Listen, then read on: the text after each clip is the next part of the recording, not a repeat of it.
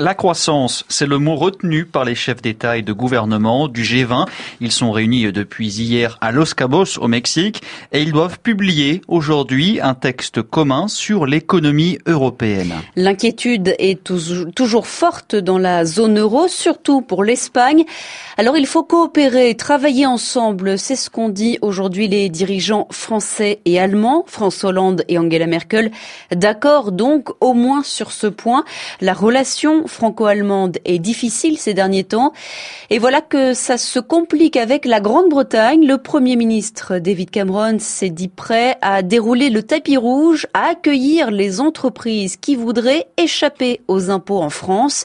François Hollande ne veut pas compliquer la situation. On écoute le président français. Ma responsabilité dans ce sommet, c'est de faire qu'il y ait une confiance dans l'Europe, une cohérence dans les points de vue qui sont affirmés, une convergence dans l'action qu'il convient de mener.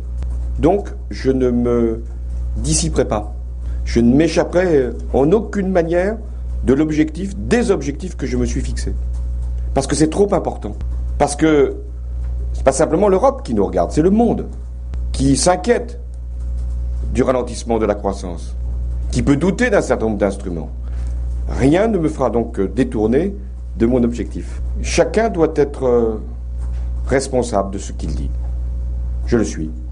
Et donc dans un moment où euh, la cohésion des Européens doit être euh, forte, je ne ferai rien qui puisse l'ébrécher.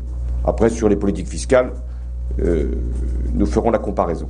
François Hollande, des propos recueillis par notre envoyé spécial à Los Cabos, Mounia Daoudi.